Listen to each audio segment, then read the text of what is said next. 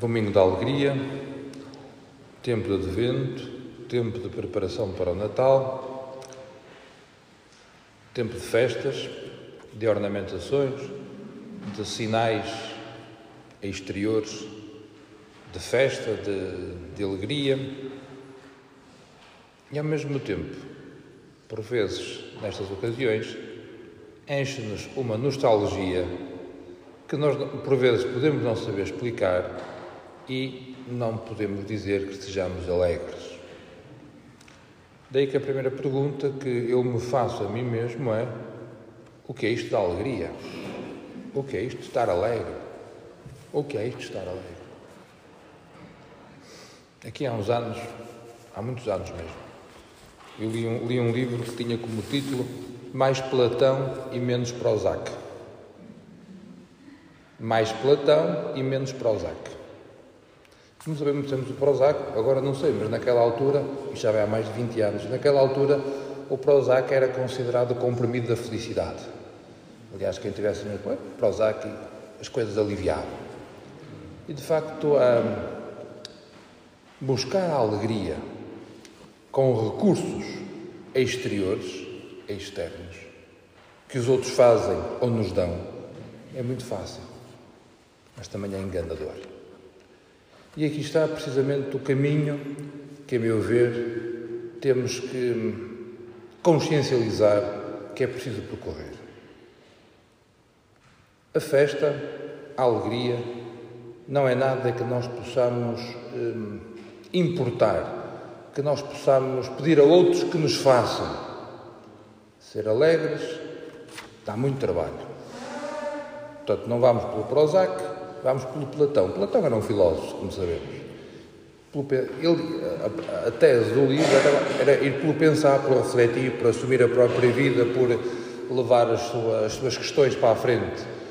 A nível espiritual, nós podemos ver de outra forma, que é nós somos felizes na medida em que estamos inseridos, para usar uma expressão do, do Evangelho de João, em que estamos enxertados em Jesus. Nós, em Salmo Responsorial, cantávamos uma frase que muitos de nós dizemos todos os dias: A minha alma exulta, a minha alma exulta no Senhor, a minha alma alegra-se no Senhor. A minha alma exulta, a minha alma alegra-se, a minha alma exulta. Eu sou alegre no Senhor. O que é que isto quer dizer? Quer dizer que nós somos alegres na medida em que nos identificamos com as mesmas coisas que Jesus Cristo se identificou. Se na primeira leitura escutamos uma passagem do livro de Isaías, um daqueles textos pós-exílicos, portanto, já, o povo hebreu já tinha regressado do exílio da Babilónia para Jerusalém, vemos que há um anúncio de que o Espírito do Senhor está sobre mim, porque o Senhor me enviou e ungiu a anunciar a boa nova aos pobres, a curar os corações atribulados, a proclamar a redenção aos cativos, a liberdade aos oprimidos, a promulgar o ano da graça do Senhor. Portanto, isto é o que o Senhor nos promete. Isto é o que o Senhor nos promete. A alegria, a liberdade, a paz e a felicidade. Portanto, o Deus ao qual nós nos entregamos é um Deus que nos quer dar isso.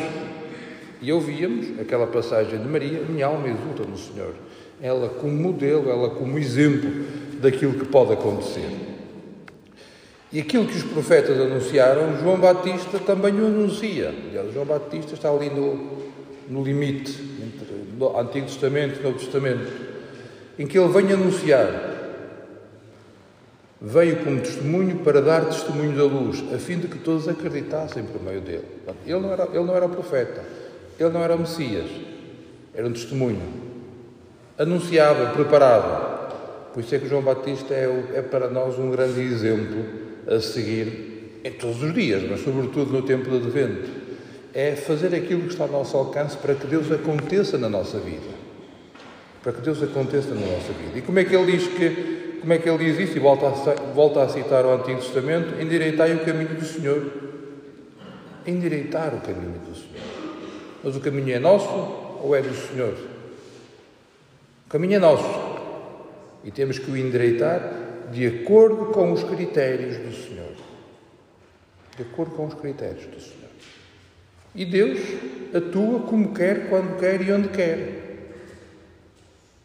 Por isso, uma das, uma das formas que nós podemos ter de matar a alegria do Senhor é irmos à procura dele já com um esquema, um, um modelo do que vai acontecer, do que tem que acontecer.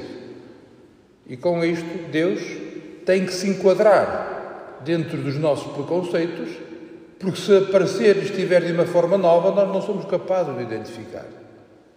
Por isso, alegrar-se no Senhor implica ter o coração disponível, aberto e sensível a todas as manifestações de Jesus. Se calhar algumas que nós ainda não, não consciencializamos, se calhar algumas que nós ainda não estamos preparados para, para as descobrir. Os novos, para usar uma terminologia ao estilo do Vaticano II e João 23, os sinais dos tempos. Aqueles sinais que manifestam a presença de Deus e que são um contra-testemunho de Deus e quando ele, enquanto esse problema não estiver resolvido, nós temos que lutar por ele e por aí chegarmos a Deus. Descobrir as formas como Deus vem ao nosso encontro. E vou-vos fazer uma, uma pergunta em voz alta. Neste tempo de Natal, não, neste tempo de preparação do Natal, há imensas festas de Natal. Porquê é que nós fazemos festas de Natal a preparar o Natal. O Natal vem lá no 25, é da manhã 8. Portanto, porquê é que, estamos, porquê, porquê, porquê é que festejamos antecipadamente? Ah, porque não vamos estar juntos no 25, por isso também não festejamos. Não é verdade. Porque nós estivéssemos todos juntos no 25, não celebrávamos e festejávamos as festas de Natal, como fizemos, por exemplo, durante esta semana, quer com os colaboradores, quer com os utentes. Porque se calhar a festa é o lugar, é um dos lugares privilegiados para nós consciencializarmos aquilo que fomos chamados.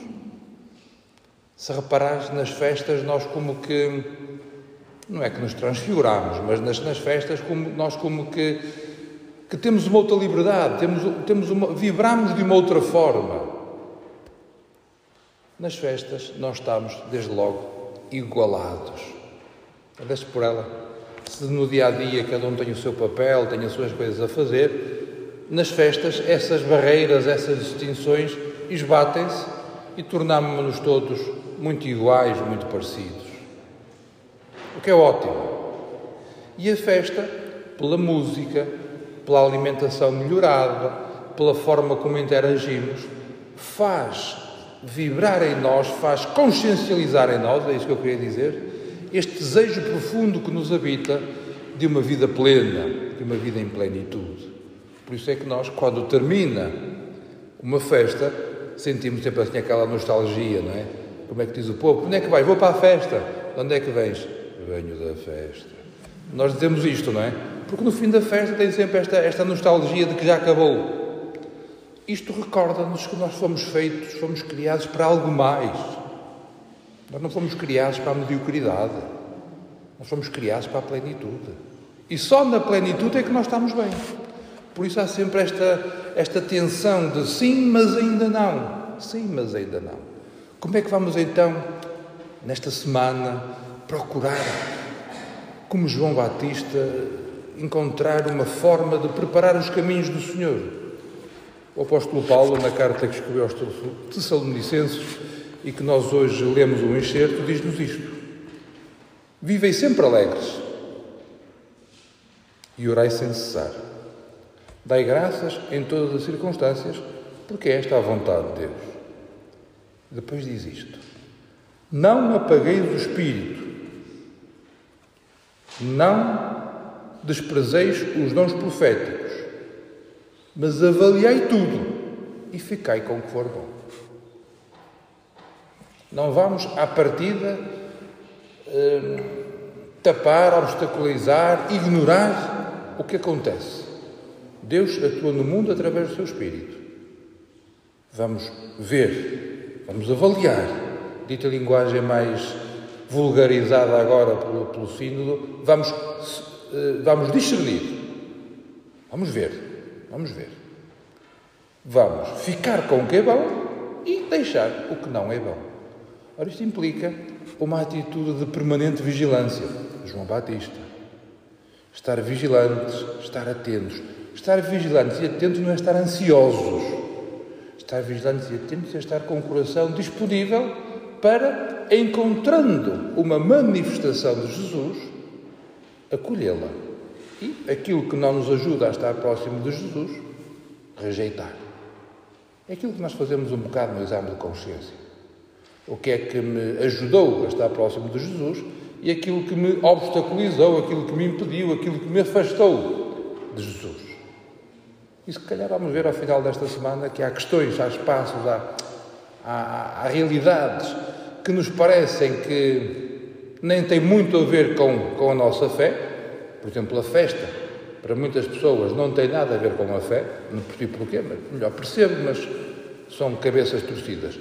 Hum, tudo o que é festa não tem a ver com a fé, quando eu acho, e sei, que a festa tem muito a ver com a fé.